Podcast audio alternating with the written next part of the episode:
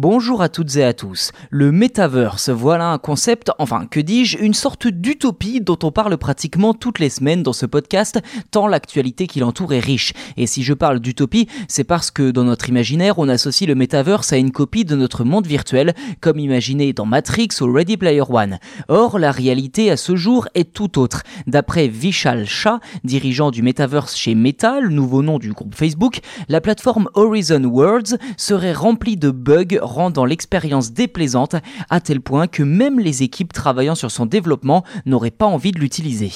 En changeant de nom pour Meta, le groupe Facebook a décidé de mettre le Metaverse au cœur de ses priorités.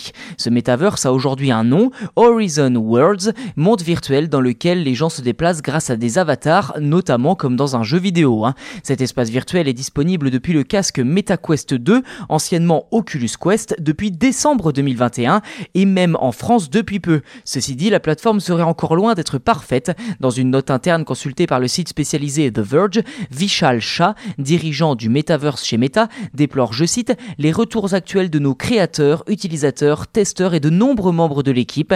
Ces derniers pointent du doigt le poids cumulé des coupures, des problèmes de stabilité et de bugs, ce qui rendrait trop difficile pour notre communauté l'expérience de la magie d'Horizon. Fin de citation. Le dirigeant regrette que ses équipes travaillant sur le Metaverse ne passent pas plus de temps sur la plateforme, à tel point que la direction réfléchit à une manière de les y forcer.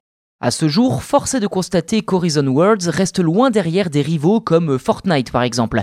En effet, le jeu vidéo est en quelque sorte un metaverse, avec l'organisation d'événements de grande envergure comme des concerts virtuels ou même des films immersifs par exemple lors de l'annonce de ces nouveaux chapitres et événements. À noter que l'arrivée d'Horizon Worlds en Europe avait été sacrément moquée pour des graphismes peu flatteurs, ce qui a poussé Mark Zuckerberg, le créateur de la société, à annoncer des mises à jour majeures qui devraient avoir lieu cette semaine lors de la conférence annuelle Connect ce 11 octobre.